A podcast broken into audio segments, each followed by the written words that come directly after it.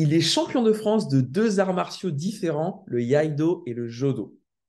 Hypersensible et multipotentiel, Tex, comme de nombreuses personnes, s'est remise en cause durant le confinement lié au Covid. Après avoir généré plus de 7 millions d'euros en tant que salarié, il a décidé de voler de ses propres ailes et devenir indépendant. Le sensei, qui ne quitte jamais son sabre, va nous révéler dans cette interview pourquoi son branding s'est fondu sur son identité, le déclic qu'il a transformé de sauveur en leader, fake it until you make it, faire semblant dans le business, il a fait l'inverse et ça a marché. Il va nous décrire pourquoi. On va voir également pourquoi sa culture asiatique a été un frein dans son démarrage. Et pour conclure, nous verrons webinar versus 5 day challenge, ce qu'il a choisi et pourquoi. Découvrons tout de suite dans cet épisode Tex, l'homme qui fait du marketing de cœur à cœur. Bonne écoute.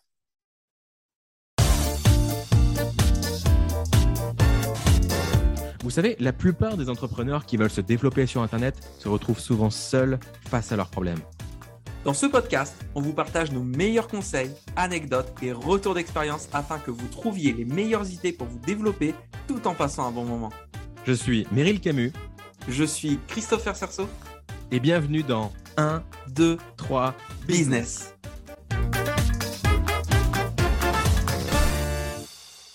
C'est génial parce qu'aujourd'hui, on a Tex avec nous, euh, le sensei Tex, si j'ose dire. Est-ce qu'on peut t'appeler sensei du coup?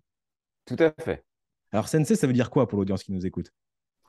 Alors, sensei, c'est un terme déjà japonais. Les Français le traduisent par maître, mais j'aime pas mmh. du tout. Parce qu'il n'y a pas de notion de hiérarchie. Traduction littérale, ça veut dire celui qui est né avant et celui qui a un peu plus d'expérience dans ce domaine-là. Voilà. Ok, donc Christopher est âgé de deux mois de plus que moi. Est-ce que je dois l'appeler sensei?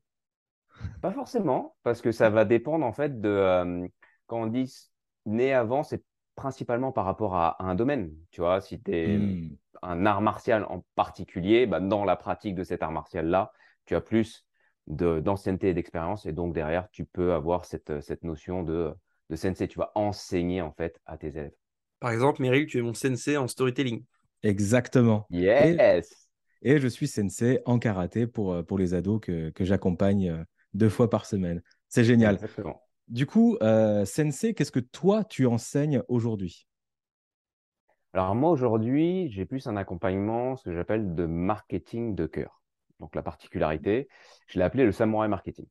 Samouraï Marketing, en fait, c'est de quelle manière tu peux communiquer euh, ta mission de vie de façon simple, efficace, justement à tes clients de cœur.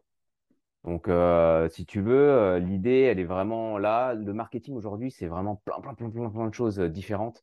Tu trouves plein d'histoires, plein de stratégies, plein de choses, et c'est compliqué et c'est long et je fais en sorte de le simplifier de façon efficace. Tu fais du karaté, donc tu vois le, principe des arts martiaux. On essaie de toujours chercher la partie la plus efficace possible. Et donc, euh, c'est ce que je fais aujourd'hui. J'adore l'esprit. Quand tu parles de, de mission de vie, euh, comment est-ce que tu le décris, toi? Je pense qu'aujourd'hui, on est sur cette terre. Alors, je ne suis pas particulièrement croyant, mais ce n'est pas un hasard qu'on soit là.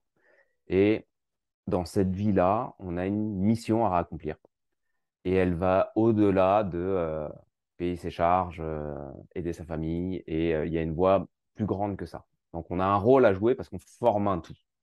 Et donc par rapport à ça, il y a des gens qui ont conscience de cette mission-là, qui ont conscience qu'ils sont là pour plus grand. Mais la problématique, c'est que entre la partie un peu ésotérique et la partie très tangible du marché, on n'est pas tous égaux. Et quand on est dans un, dans un monde où il y a beaucoup, beaucoup de concurrence, c'est difficile d'avoir un message tranchant et justement de se faire entendre et donc de faire entendre et d'appeler finalement et de répondre à ses clients de cœur. Donc moi, mon rôle dans ma mission de vie, c'est d'aider ceux qui en ont conscience de pouvoir l'accomplir. Mmh. Pour, les auditeurs qui, euh, qui, n'ont pas la version euh, vidéo, il euh, faut savoir qu'il a tout un univers, alors que ce soit au niveau du nom, que ce soit au niveau de, son produit, mais aussi au niveau de tout ce qui est branding. Là, à travers l'image, on voit qu'il y, a des tableaux représentatifs derrière. Il a une tenue spéciale. comment s'appelle cette tenue Un kimono. Alors, oui, et si tu veux, pour être plus précis, bah, tu as, un, un, donc la veste. Et le bas, c'est un akama. Ah oui, il y a. Pantalon. On n'avait pas le vu le plus. sabre. On n'avait pas vu le sabre. encore. Le sabre, le sabre est là aussi. Le sabre est là aussi. On va être un peu plus poli Euh, du coup. Mais ce qui est marrant, tu vois, dans ce que tu dis, Christopher, c'est que au départ, c'était un branding. Mais j'ai découvert par la suite que ça faisait partie de mon identité. Hmm. Et que euh, c'est vrai que je me sens complet avec mon sabre, je me sens complet avec cette tenue-là. Et je la porte tous les jours, même quand il n'y a personne. hein. Quand il n'y a personne, je la porte, je travaille devant mon ordi, euh, je vais m'entraîner de temps en temps, euh, hop, et puis après, euh, voilà, je, je repars et ça fait partie de moi. Il y a besoin de couper le micro sur Zoom. Yes! Coupe le micro avec le sabre. Hier, justement, on a eu un invité qui, euh, qui s'est fait connaître parce qu'il portait souvent une blouse blanche dans le domaine du marketing. Et aujourd'hui, il s'est séparé de cette blouse blanche en disant Je me suis fait connaître avec ça. Aujourd'hui, j'en ressens plus le besoin. Et même quand je ne la mets pas, les gens me demandent où elle est et ils se souviennent de ça. Toi, c'est un peu l'inverse. C'est que tu portes pas euh, ton, ton branding lorsque tu es en face des gens, c'est que tu le portes pour toi, pour revêtir ton identité. Exactement. C'est tout à fait ça. C'est ouf. C'est- Je reprends la, la métaphore, c'est que de même qu'on a Clark Kent qui enlève ses lunettes et qui se transforme en Superman, on a Tex qui enfile son kimono et qui devient un autre homme. Est-ce que tu as le sentiment d'être différent quand tu portes le kimono et quand tu le portes pas? Oui et non. Alors, dans, dans quel sens oui et non? C'est que euh, quand je ne l'ai pas, je reste toujours la même personne. Je suis authentique de la même manière d'un côté ou de l'autre. Mais comme Superman, si je reprends ton image, je me sens plus complet lorsque je le porte. Je donne un exemple tout con. hein. Euh, des fois, j'étais malade et je devais donner cours. Et quand je mettais mon, ma tenue et que je donnais cours, je sais pas pourquoi, mais j'avais plus cette puissance. Je me sentais moins malade. J'étais beaucoup plus moi euh, et, prêt à, servir.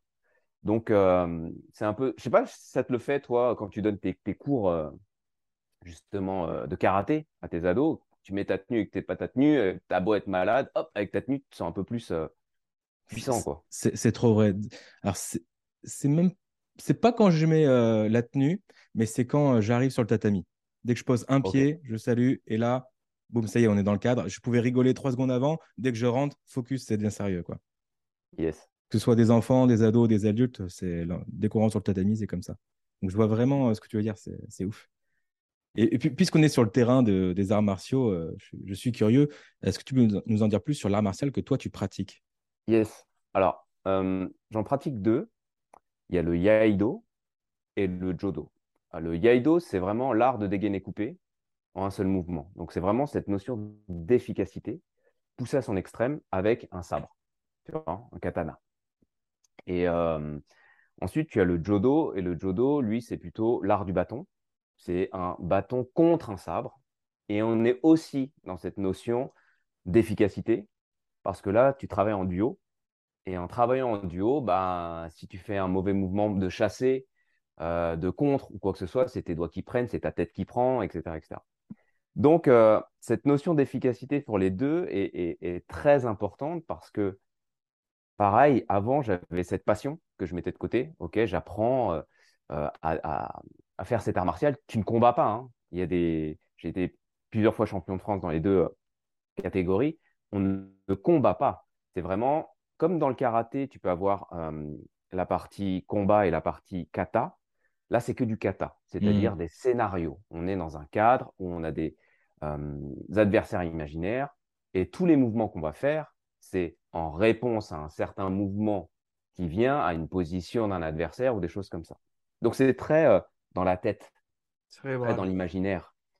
Maintenant, ce qui, est, euh, ce, qui, ce, qui, ce qui est très puissant dans l'utilisation de ces deux arts martiaux, c'est vraiment cette notion de se recentrer sur soi, d'être dans sa bulle, de vivre le moment présent, de, de partir d'un d'un côté technique. Tu vois, dans art martial, pour moi, il y a la partie technique. Tu dois apprendre la technique, les basiques, euh, te servir d'un sabre, euh, savoir faire des mouvements.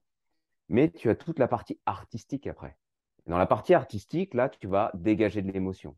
Tu vas pouvoir montrer cette énergie. Tu vas pouvoir faire ressortir tous ces éléments-là.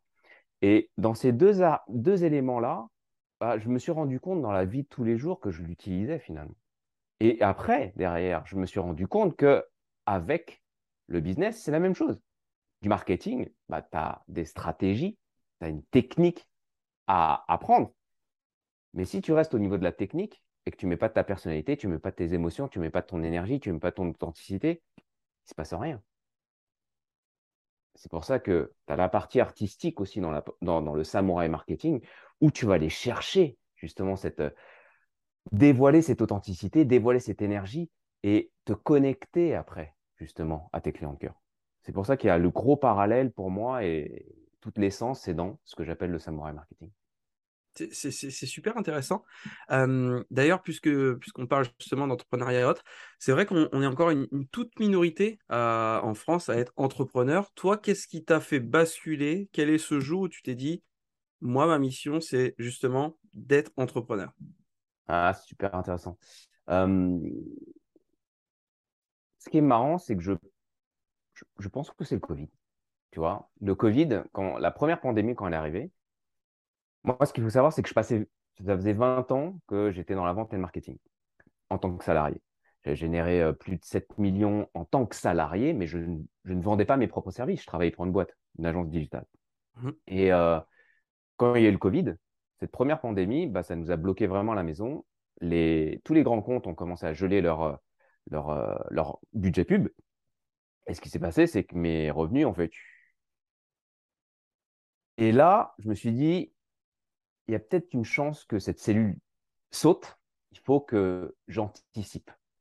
Et au lieu de me dire, putain, le Covid, il arrive, c'est la catastrophe, etc., etc., ça m'arrive à moi, c'est la misère, je me suis dit, c'est peut-être l'occasion finalement. Ça faisait quelques mois que je me posais la question, pourquoi je suis là? Pourquoi je fais ça? Il y avait ce pourquoi qui était présent de Simon Sinek.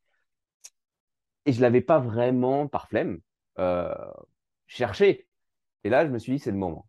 Donc, j'ai commencé à investir sur moi j'ai développé mes compétences euh, et, c'est là où j'ai démarré mon aventure entrepreneuriale en tant que freelance au départ. Et puis après, j'ai essayé le dropshipping, j'ai essayé plein, plein de choses, hein, que ce soit euh, du closing, du copywriting, bref.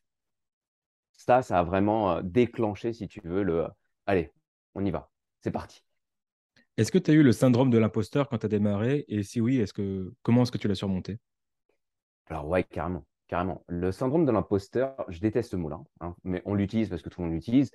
Mais euh, j'aime pas ça parce que ça fait comme une maladie. Tu sais, le syndrome, ça fait. Voilà. C'est vrai que c'est, je le, considère comme un manque de légitimité euh, que j'ai vécu. C'était bizarre parce que tu vois, d'un côté, en tant que commercial, je vendais sans problème. Quand je suis arrivé à mon cas et vendre les services que je venais d'apprendre, là, je l'ai eu là, j'avais du mal. J'avais du mal à, trouver des clients. Je prospectais, je passais un temps de fou. Et une fois que j'arrivais à faire une vente ou deux, bah, pour délivrer, euh, là, c'était autre chose. Quoi. Donc oui, oui, je l'ai carrément ressenti. Comment je l'ai euh, surmonté? Je l'ai surmonté déjà en, me formant davantage. Hein. je me suis dit, c'est un peu comme les arts martiaux. Euh, quand mon sensei m'a dit, tiens, allez, je, je veux que vous preniez la suite. J'étais premier Dan, c'est-à-dire euh, j'étais ceinture noire, trois ans de pratique. Je ne me sentais pas du tout légitime. Et j'ai relevé le défi, j'ai fait confiance et j'ai suivi. Donc là, c'était un peu la même chose. Il fallait que je trouve un guide. Et avec ce guide-là, finalement, il me formait. Et puis après, derrière, je me suis dit, bah, je vais juste faire comme dans les arts martiaux, ce que j'ai fait. C'est-à-dire, je vais être transparent. Au lieu de, de, me dire, ouais, euh, j'ai pas les résultats d'un tel, les d'un tel, etc., etc., je me suis dit, je vais juste dire là où j'en suis. Aujourd'hui, j'ai passé tant d'années dans cette expérience-là en tant que salarié. Je démarre mon aventure. Je veux aller justement ici et je me forme. Qui même me suivent. Et à partir de là, le poids en fait euh, de, cette imposture est parti. Parce que souvent, on nous donne euh, cette, euh, cette stratégie fake it until make it. Fais semblant jusqu'à avoir de vrais résultats. Mais c'est la pire des stratégies au monde. Comment tu peux ne pas te sentir comme un imposteur si tu suis cette stratégie? T'es un mytho T'es un mytho obligatoirement. Donc, j'ai fait l'inverse. Et en, prenant le, contre-pied, bah là, je me suis senti léger et j'ai pu euh, évoluer. Et c'est là où je me suis rendu compte que bah ouais, les contenus que je proposais, plaisait, la valeur que je donnais, rien que dans le, groupe que j'avais créé, euh, je passais une fois par semaine en formation gratuite, j'avais des retours. Putain, mais Tex, je sais pas si on peut dire des gros mots, désolé. Hein. Euh, on a le droit. Tex, j'ai plus de valeur dans ton heure de formation gratuite que dans la formation que j'ai payé 8000 euros. Je bah, sérieux? Parce que je ne connaissais pas le marché français, francophone. J'ai aucune connaissance du marché francophone. Je me formais aux États-Unis et, let's go. Quoi. Je, vais toujours chercher les meilleurs parce que c'est un raccourci. Et bon, bah, quand tu entends une, deux, trois, quatre, cinq fois, euh, voire plus, ce type de retour, je me suis dit, OK, bah, ça plaît ce que je donne. Tant mieux, bah, continuons. Ok, super intéressant. Est-ce que parmi, donc tu as, essayé plusieurs solutions, tu, nous as dit, est-ce que tu as connu un échec majeur qui t'a fait un moment douter où tu t'es dit, ah, peut-être que finalement, salariat, c'était, c'était pas si mal et, je suis à, ça d'abandonner et de retourner dans ma vie d'avant? Très bonne question. Euh, ça s'est pas passé comme ça. C'est-à-dire qu'il n'y a pas eu de moment où je me suis dit, je veux, je veux, tu vois, retourner dans ma vie d'avant. C'est plus j'avance dans cette aventure, plus j'ai une confirmation que je ne veux pas retourner dans ma vie d'avant. Pourtant, je gagnais plus en tant que salarié que ma situation actuelle d'entrepreneur. D'accord? Parce que je suis en pleine croissance. Je, suis très, très loin d'être arrivé. C'est comme dans les arts martiaux, il n'y a pas de fin. Mais ce que je ressens en termes d'épanouissement aujourd'hui, ce qui me fait vibrer tous les jours, quand je reçois des témoignages de dingue, je me dis, mais c'est pas possible. Je ne peux pas revenir dans ma vie d'avant. Et pourtant, pour revenir sur cette notion d'échec dont tu parles, bien entendu, j'en ai accumulé plein des échecs. Plein, plein, plein, plein, plein. Il y a eu plein de fois où il y a eu des doutes sur est-ce que c'est la bonne stratégie, est-ce que c'est ci, est-ce que c'est ça? Euh, là où ça m'a j'ai eu beaucoup de remises en question, ce n'était pas forcément par rapport à mes propres résultats. C'est-à-dire que en un an, j'ai créé trois programmes de coaching. J'ai généré euh, autour de 60 000 euros. C'est un chiffre. Hein.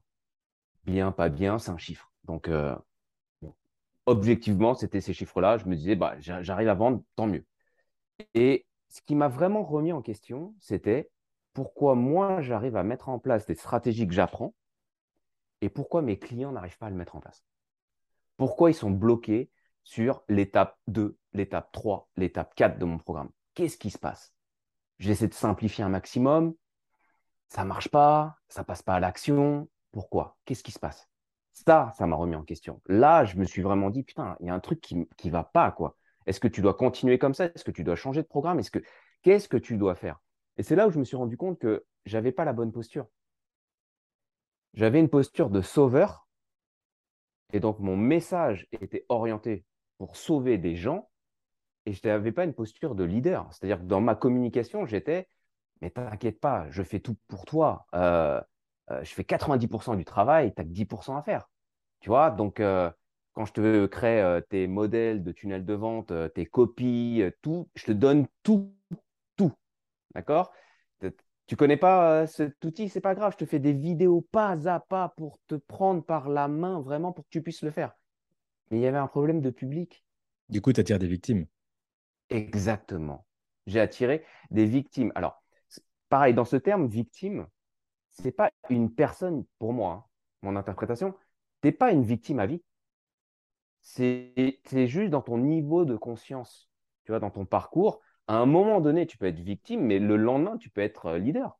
C'est juste à quel moment je vais choisir justement d'aider ces personnes-là. Et je me suis dit que si je changeais déjà ma posture, si je changeais mon message, là aujourd'hui, je suis plus dans du 50-50. Je vais t'aider, je vais te guider, mais je te donne un maximum de mon 50%. À toi de prendre ta responsabilité à 50% après derrière. Moi, je peux pas, je peux te montrer la porte, comme dit euh, Morpheus dans Matrix, Matrix mais je peux pas l'ouvrir, c'est à toi de la franchir.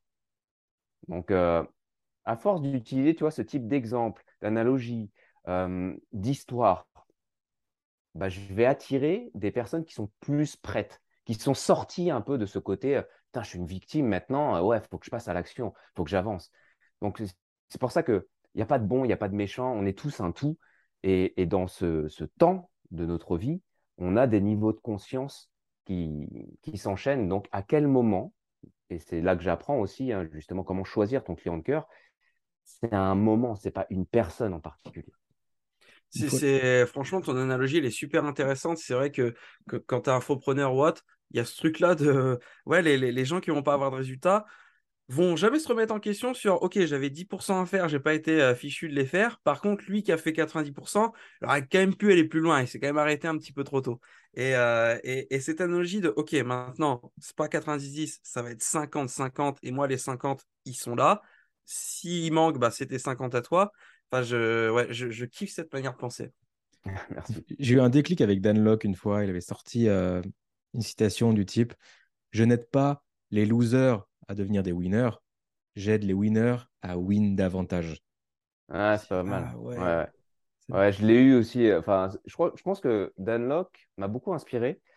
Euh, ça a été la première personne euh, que j'ai suivie dans ma formation de copywriting. Après, on aime, on n'aime pas le personnage. Mm. Parce que, comme tout leader euh, d'un mouvement, il n'est pas lisse. Il est polarisant, il est lui. Hein. Mm. Mais il n'est pas lisse. Mais j'ai envie de te dire, quel leader est lisse? Ouais. Il n'y en a pas. Et moi, j'étais totalement lisse avant. J'étais totalement lisse parce que j'étais dans une culture asiatique. Euh, ne fais pas de vagues, euh, ne cherche pas d'embrouille, fais oui, oui. Euh, ne te fais pas euh, voir, ne n'exprime pas ton opinion, Hmm. ne fais pas de choix vraiment. Euh, travaille, travaille, passe des diplômes et tu auras mon salaire. Voilà, c'était cette culture-là. Donc, quand je devais prendre un choix, on me dit, tu mets une note entre 1 et 10, 6. tu vois, toujours la moyenne. Je veux pas froisser les gens. Donc, j'avais pas d'aspérité. J'étais pas clivant, mais mais il y a une grosse, un gros développement personnel après pour me dire, ouais, mais qu'est-ce qui te plaît vraiment? Qu'est-ce que tu n'aimes pas? Qu'est-ce que tu ne supportes pas? Moi, aujourd'hui, c'est vrai que, tu vois, cette notion de, de, de- d'opportunité, on est dans une période de récession. Euh, ça a beaucoup basculé par, par rapport au- au- à la pandémie. Il y a de vraies opportunités, mais il y a beaucoup de caca aussi, hein, Mhm. franchement. Euh, et sans parler de marché francophone américain ou ce qu'on veut. À partir du moment où il y a beaucoup de concurrence, ben, tu as de tout. Et ce que j'ai remarqué, et ce qui, ce qui, ce qui m'énerve, c'est les gens qui, qui profitent de ça. Tu vois, ceux qui veulent vraiment sortir un truc. Ils savent que c'est pourri, mais ils veulent juste faire, faire de la thune. Point barre. Et terminé. Et ça, c'est le genre de choses qui, qui m'énervaient, mais que j'osais pas dire. Hmm. Et quand on m'a dit, bah, crée ton mouvement, Russell Brunson le dit hein, dans Expert Secrets, lance ton mouvement. Je me disais, mais non, mais je peux pas, je suis pas un leader, je peux pas faire ça, je, je sais pas. Et donc, tu vois, cette veste de, de leader, elle, peut être, elle peut sembler lourde. Je sais pas si vous l'avez vécu, mais elle, peut sembler lourde et de se dire, ah ouais, mais moi qui suis introverti, moi qui suis timide, je peux pas faire ça. Qui je suis pour, euh, pour être un leader? Où est-ce que j'en suis dans mon parcours pour être un leader? C'est chaud. Et au lieu de prendre cette veste qui est hyper lourde, qu'est-ce que je me suis dit? Ben, j'ai laissé cette veste parce que je ne me sentais pas prêt à la, à la mettre. Et je me suis juste dit, ben, OK, où est-ce que tu veux aller? Où est-ce que tu es? Où est-ce que tu veux aller? Passe à l'action et inspire. Inspire par ton passage à l'action, mais concentre-toi sur toi parce que ça ne sert à rien de faire bla bla si tu n'es pas congruent. Fais les choses. Qui même me suit qui veut suivre justement cette évolution, qui veut suivre cela. J'apprends auprès des meilleurs. Donc, vu que j'apprends auprès des États-Unis pour ensuite retransmettre, c'est un raccourci de ouf que j'apporte à mes clients. Mais c'est pas facile. Et je peux changer aussi de stratégie en cours de route parce que je m'adapte en live avec mon marché. Je vais m'adapter directement. Je vais dire, tiens, ça, ça marche bien, ça marche pas. OK. Euh, pourquoi? Comment? Comment je peux faire pour que ça soit mieux? Donc, euh, tous ceux qui me disent Ouais, mais tu as changé de stratégie là, euh, j'arrive pas à suivre. Mais tu as besoin de flexibilité. Bien sûr. Puis en plus, Aujourd'hui, le, euh, le, Mm. le marché évolue. Ce qui est vrai en c'est 2022 ça. ne sera plus forcément vrai en 2026. Donc il y a toujours une remise en question perpétuelle. Exactement. Exactement. Et là aussi, tu vois, dans cette notion de leader 50-50, bah, je veux attirer des personnes qui soient flexibles. Là, j'ai eu un déclic avec mon sensei en cours euh, la semaine dernière, parce que même si, on, même si j'ai déménagé en Bretagne, euh, on est éloigné de. Mais on suit en fait euh, des cours sur Zoom. Et il me parlait de flexibilité, c'est-à-dire qu'il me disait dans les, dans les éléments hyper principaux pour bien pratiquer, il y avait déverrouillage des genoux. Hmm. D'accord? Karaté, je pense que c'est la même chose. Tu n'es pas raide. Tu peux pas être raide. bien sûr. Tu veux avoir des bons appuis. Et finalement, même si tu es dans un kata avec un mouvement prédéfini, tu as besoin d'avoir cette flexibilité à tout moment pour pouvoir contrer parce que il peut y avoir une attaque ou autre. Tu as besoin de pouvoir pivoter rapidement et pour cela, tu as besoin de déverrouiller tes, genoux pour être flexible, pour décoller tes talons et, ensuite pouvoir anticiper, réagir ou autre. C'est la même chose dans le business si tu n'as pas ce mindset-là de te dire, OK, je peux m'adapter, comme tu dis, le marché évolue. Si tu n'as pas cette capacité-là, tu peux pas. Tu, fonces, euh, tu vas tout droit et tu as un paquebot. Et nous, ce qu'on veut, c'est justement, si tu veux réussir, c'est te faufiler. Quoi. L'esprit dans, le karaté, euh, c'est d'être détendu et de mettre un maximum de force au moment de l'impact, ce qu'on appelle le kimé, ou concentration de l'énergie. Et finalement, ça fait sens parce que dans ta vie pro et dans ta vie perso, bah, tu alternes entre je suis détendu et après, quand je dois aller au charbon, j'y vais pour de vrai. Mais si tu es tout le temps contracté, raide, fort, tu vas t'épuiser, tu vas manquer de force, tu vas pas être aussi efficient que si tu t'étais détendu avant. C'est intéressant comme parallèle. Exactement. D'ailleurs, tu vois, dans ce, principe-là, quand j'ai basculé, quand j'étais salarié, il faut savoir, tu vois, j'ai un côté atypique. Euh, j'ai découvert il n'y a pas si longtemps hein, que j'étais euh, et hypersensible et multipotentiel et tous ces noms-là. Et les 7 millions que j'ai générés, je les fais à mi-temps quasiment. C'est-à-dire que, voilà, j'étais hyper efficace et donc ça allait. Mais ce n'était pas ma passion. Je bossais, j'étais cool, mais ce n'est pas du tout ma passion. Et, et quand j'étais dans l'entrepreneuriat, j'ai jamais autant bossé pour gagner moins. pour l'instant. Pour l'instant. Mais j'étais dans cet esprit-là. Mais vu que je pouvais faire plein, plein, plein, plein, plein, plein, plein d'actions, le message, c'est quand même créer ta liberté à plein temps. Et là, je me suis, je me suis regardé dans le miroir. Je fais, attends, est-ce que tu es libre là, vraiment? Tu dis liberté, liberté, liberté, mais tu bosses comme un dingue. Tu passes pas beaucoup de temps avec ton, ton, ton fils, tu passes pas beaucoup de temps avec ton épouse, tu passes pas beaucoup de temps avec les chevaux. Il y a un truc qui va pas là. Il y a un truc qui ne va pas. Et où la semaine de 4 heures? D'où la semaine de 4 heures, exactement.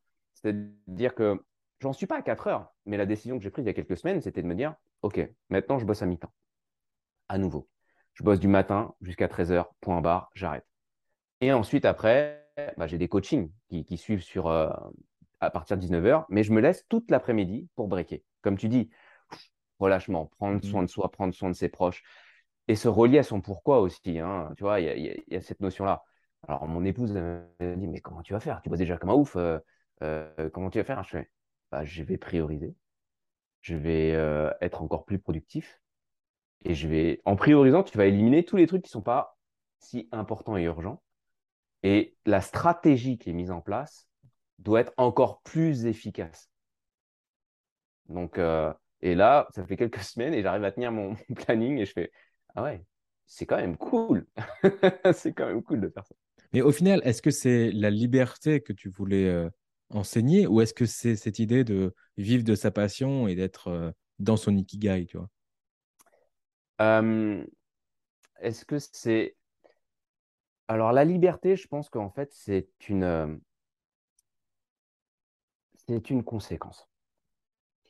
Qu'est-ce que je veux dire par là? C'est même pas vivre de sa passion, parce que, tu vois, je le relie vraiment à quelque chose de plus grand. C'est pour ça que je parle de cette notion de, mission de vie ou euh, de euh, pourquoi tu es là ou, euh, d'épanouissement, vraiment d'épanouissement hyper profond. Et que tu te dises, OK, j'ai envie, ça passe par la passion. Hein, parce que si tu veux être épanoui, tu peux pas faire un truc qui te saoule. Donc ça passe par ta passion. Mais ce n'est pas, pas une fin en soi. Et, et si tu utilises ta passion ta zone de génie pour pouvoir ensuite transmettre à d'autres personnes, là, tu es en train de créer quelque chose de beaucoup plus grand. Et en créant ça, tu ne dois pas t'oublier. En créant ça, de la manière dont je le fais, euh, on a justement cette notion d'efficacité. Tu vois, quand tu parles de marketing en général, Christopher, hein, tu disais, il y a plein de stratégies. Euh, on voit plein de choses, plein. OK. Et souvent, c'est long. Tu crées du contenu, euh, tu vas prospecter, tu fais du networking. Tous ces éléments-là sont longs parce que tu dois faire du know, like and trust.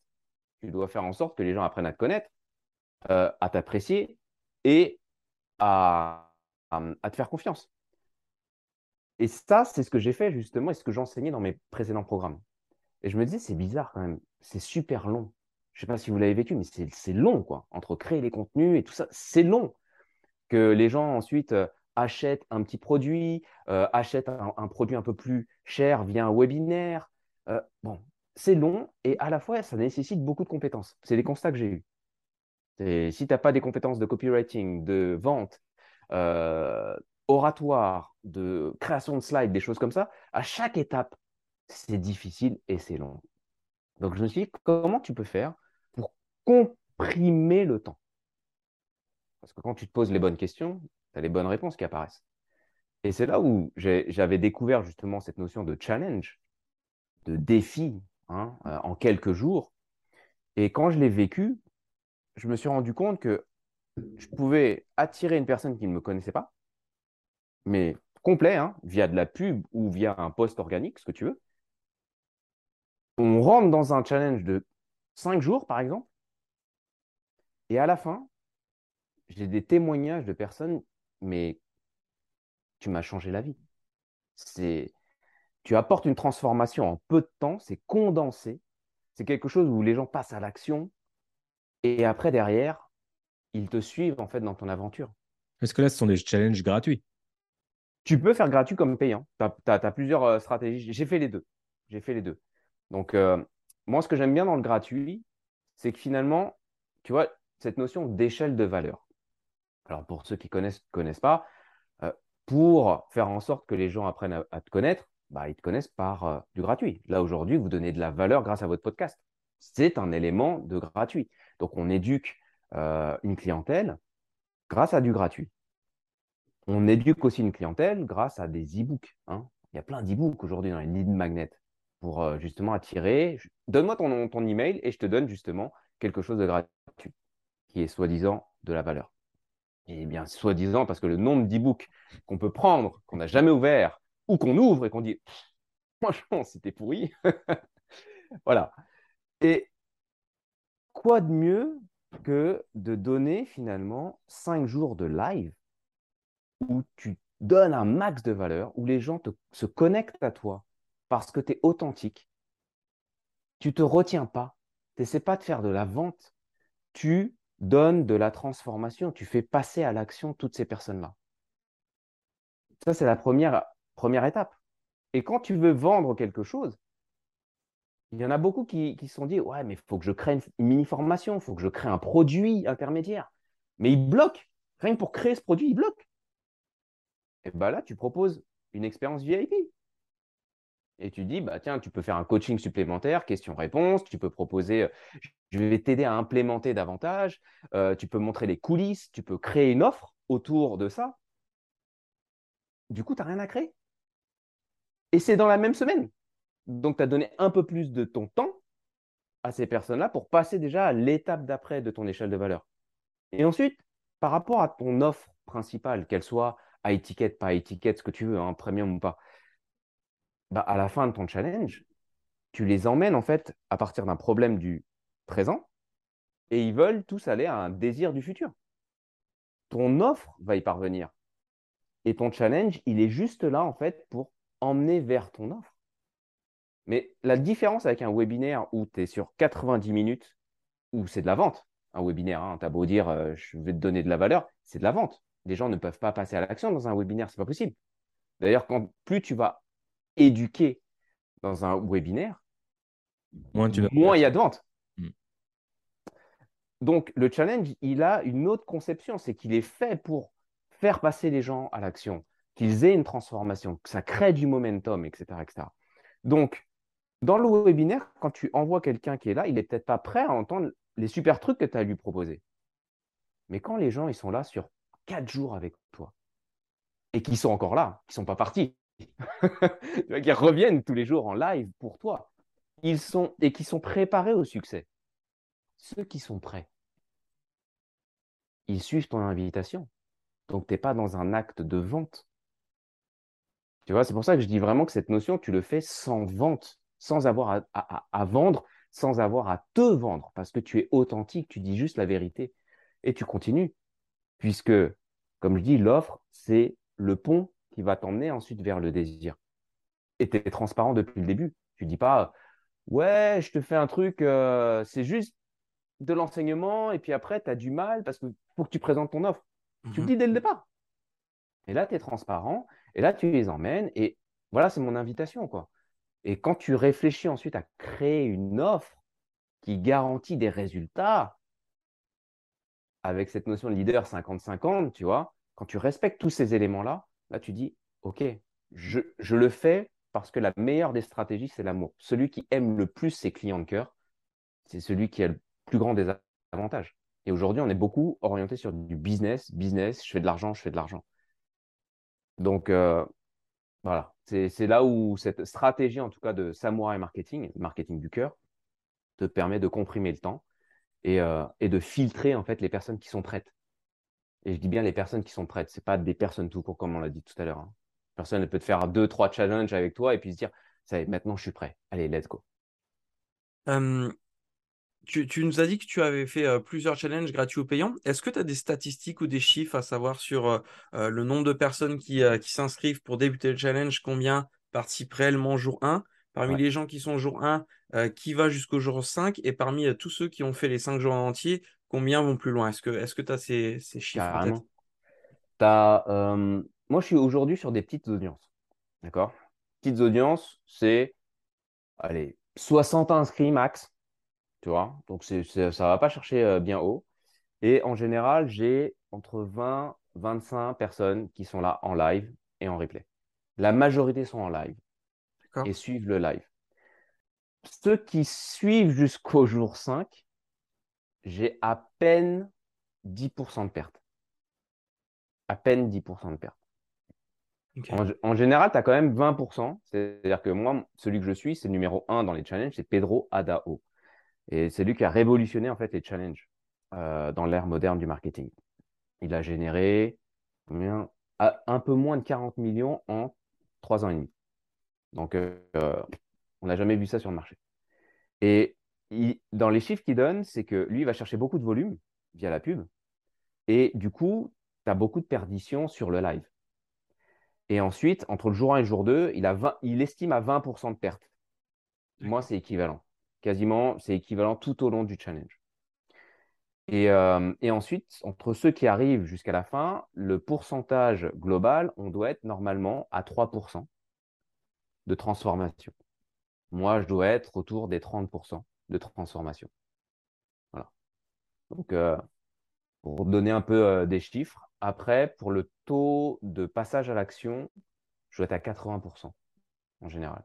C'est-à-dire que aujourd'hui, mon challenge, il est fait pas pour te donner une mission à la fin du jour 1, c'est que je le fais avec toi pendant le jour 1, pendant le jour 2, pendant le jour 3. C'est-à-dire que pendant le live, je fais en sorte que tu passes à l'action. Comme ça, tu n'as pas besoin de réserver du temps supplémentaire, parce que ça, j'ai fait l'erreur mmh. aussi. Hein. Euh, après, ah ouais, mais j'ai fait un live et maintenant, il faut que je cale une heure de travail à côté je le ferai plus tard. Boum, procrastination terminée, il n'y a plus rien. Et puis après, je ne reviens pas le lendemain, et puis, etc., etc. En revanche, quand tu cales ça dans ton heure, heure et demie, et que tout est fait pour, et que tu mets des moments de pause pour que les gens passent à l'action, bah, ils le font. Ok. J'aime beaucoup cette idée de, pratiquer pendant le live, du coup. C'est pas si courant que ça. Hein. Non. au contraire. C'est-à-dire combien de temps à peu près euh, une journée de challenge? Une heure, deux heures? Je vais dire une heure. Enfin, ça dépend qui ça dépend dans quel domaine. tu dois calculer ton, ton... Moi, je suis à, 90 minutes. Personnellement, je suis à 90 minutes en moyenne. Avant, je disais une heure, et sincèrement, à chaque fois, je débordais et j'étais plutôt à, une heure et demie. mais mais l'idée, c'est plutôt de te dire combien de temps je, je, je vais consacrer pour faire et l'enseignement, et la formation, et le passage à l'action. De combien de temps ça nécessite? Je te donne un exemple. Euh, tu fais de la vidéo, de l'édition de vidéo, bah, c'est long, tu vois, cette Mm. pratique-là. Tu construis des tunnels de vente, c'est long, cette partie-là. Donc, si tu fais ça, est-ce que tu, tu, tu fais 50-50 Est-ce que tu fais 80% d'enseignement et 20% de, de pratique? Je suis pas sûr que ce soit la, la, la meilleure chose à faire. Autant faire un webinaire si c'est pour faire si peu de pratique. Et ouais. Donc, euh, c'est pour ça que, suivant ce que tu as à proposer, puisque l'objectif majeur, c'est que les gens passent à l'action et aient une vraie transformation au bout de ton challenge, ben, c'est à toi de répartir ton temps et répartir les missions de façon équitable pour qu'il y ait justement des résultats. Génial. C'est super intéressant. euh, c'est un sujet qu'on n'avait pas abordé en plus sur le podcast, euh, Ah bah, les challenges. Donc, euh, je, suis- je suis ravi que tu aies pu intervenir là-dessus. Ce que je te propose, c'est de terminer euh, cette, euh, cet épisode de podcast avec un petit jeu. Est-ce que tu l'acceptes? Ouais, bien sûr. C'est Christopher qui va se charger de, de ce petit jeu. Il va te le présenter dans un instant. Alors, le petit jeu, il est simple. Euh, euh, L'idée, c'est de te poser un maximum de questions, euh, mais des questions assez, euh, assez originales. Par exemple, euh, si tu étais un film, lequel tu serais et pourquoi? Et à travers ces questions euh, anodines de, de base, l'idée, c'est d'en savoir un peu plus sur ta personnalité. Euh, donc, on va commencer tout de suite, si tu le veux bien. Et c'est- c'est ils sont de quelle origine les arts martiaux que tu suis Le judo le... Japonais. Japonais. Japonais. Bah, pas de chance parce que là, on va faire un portrait chinois. C'est parti, Christopher. Si tu étais un animal, qui serais-tu? Un dragon. C'est mythique, mais. Ah, on l'a jamais eu celui-là, mais c'est Ouais. ça fait tellement sens. Trop classe. Euh, si tu étais un objet, Un katana. Ça va aller très vite, on va, on, on va rester dans le thème à chaque fois. Attends, juste, Euh, je fais une parenthèse là-dessus parce que en off, on avait, euh, on avait parlé avec Tex et c'est vrai qu'il y a une question qu'on lui pose pas souvent. C'est pourquoi est-ce que tu as toujours un sabre avec toi, un katana? Parce que justement, c'est, ça représente toute la partie efficacité. Une, une de mes valeurs majeures, c'est l'efficacité. Et en plus, ce katana-là est un peu particulier, ça s'appelle un yaito, c'est-à-dire qu'il n'est pas tranchant. Ah. Donc c'est bien pour la pratique, mais c'est bien aussi pour la paix. Parce que je ne suis pas là pour tuer, pour faire du mal, mais je vais utiliser ça dans ma pratique, dans une notion d'amour. Et, euh, et donc, euh, ça a une forme particulière, tu vois, c'est incurvé. Mhm. c'est la seule arme qui te permet de dégainer couper en un seul mouvement. Ah ouais, j'adore. J'adore. Pour ceux qui n'ont pas le visuel, c'est dommage parce que on a, on a le sabre et vous manquez quelque chose. Allez voir dans la chaîne YouTube. euh, Euh, si tu étais un film, Matrix. Matrix, ce, ce Matrix. film t'a inspiré? Ouais, ouais, ouais. C'est que hum, je vois beaucoup de parallèles avec, avec la vie d'aujourd'hui. hein. C'est cette notion, tu vois, de, de société où on nous lobotom- lo- lobotomise, hein, avec cette notion, restez dans des cases, soyez des employés, ne faites rien d'autre, quoi. Ne, ne vous dévoilez pas, en fait. Vous êtes là vraiment sur votre petit truc. Et, et c'est vraiment ce, que je ressens par rapport à la, matrice. Et aujourd'hui, j'estime que tous ceux qui sont déjà dans les entrepreneurs, comme tu disais, c'est une minorité, hein, pour moi, c'est les 1%. On est 1% finalement, euh, 99% sont dans la matrice, mais on fait partie des 1% assez fous pour euh, vouloir changer le monde avec ce qu'on a apporté. Donc euh, voilà, tu vois, cette notion d'élu, cette notion de on sort de la matrice, c'est pas tout beau, hein. C'est pas tout beau, on le voit, hein. Quand tu es dans la matrice, c'est tu manges pas des trucs de ouf, c'est et l'entrepreneur l'entrepreneuriat, c'est ça, c'est pas tout beau, mais ça en vaut le coup. Si tu étais un livre, Expert Secrets Évidemment. de Russell Brunson. Meryl est ton ami. Je crois que c'est ton Ouais, livre préféré doit- aussi, hein, doit Meryl. être quelque part. euh, ouais. Quelque part derrière moi ou dans la bibliothèque. Eh, petite confession, hein, je- j'ai honte, mais vu qu'il a été mis à jour, Expert Secrets, et que je n'avais pas la trilogie avec le Unlock the Secrets, Ouais. j'ai recommandé le box set pour avoir la trilogie. Mais Quel fan. Quel fan. Eh ouais, ouais, non. ouais. Non, Je très très l'ai, bon hein. livre. Ah ouais, ouais, non, mais c'est, c'est, c'est- Je l'ai là, toujours à côté de moi aussi. Ah, magnifique. Il me nargue. Je l'ai pas encore reçu. Ah, d'accord. Tu vas kiffer. Ouais. Euh, Qu'est-ce qu'on a d'autre dans le portrait chinois? Euh, Si tu étais une émotion, Une émotion? L'amour, c'est une émotion ou pas? Non? La joie? l'amour ça fait partie du. L'amour, ça part? l'émotion. Ça part? Ouais. Et plus Bah, l'amour, facile, alors. si tu étais un plat. Un plat? Un ramen. Ok. C'est une soupe Ce, de ce petit nouilles, ok euh, qui japonaise. dire, mais qu'est-ce donc? Ok. Qu'est-ce qu'un ramen? C'est une soupe de nouilles euh, japonaise.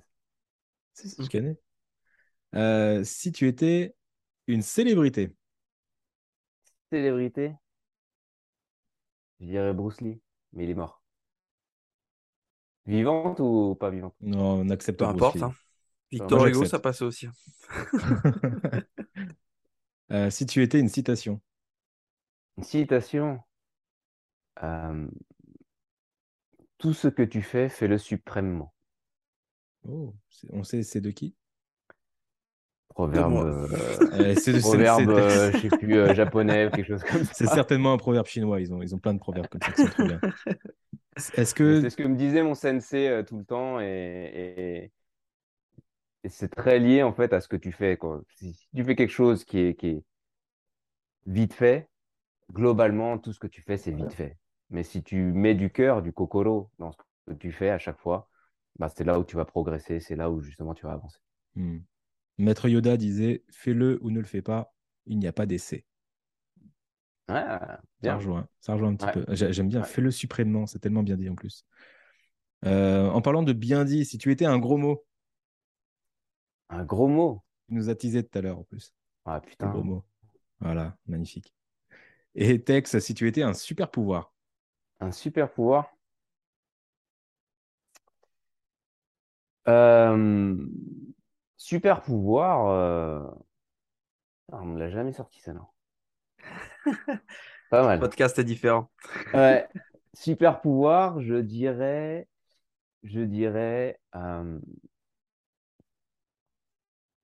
réussir à, à- à révéler finalement ta, ton unicité juste en, tu vois, en, en tendant la main, quoi. Que tu sois conscient, à, à t'éveiller juste en, en tendant la main. on lui trouvera un nom à ce super pouvoir. Ouais, Ça sera, ça sera stylé. Génial. Je crois qu'avec le portrait chinois, on apprend plus sur les gens que tout le reste de l'interview. J'adore cet exercice. C'est trop bien.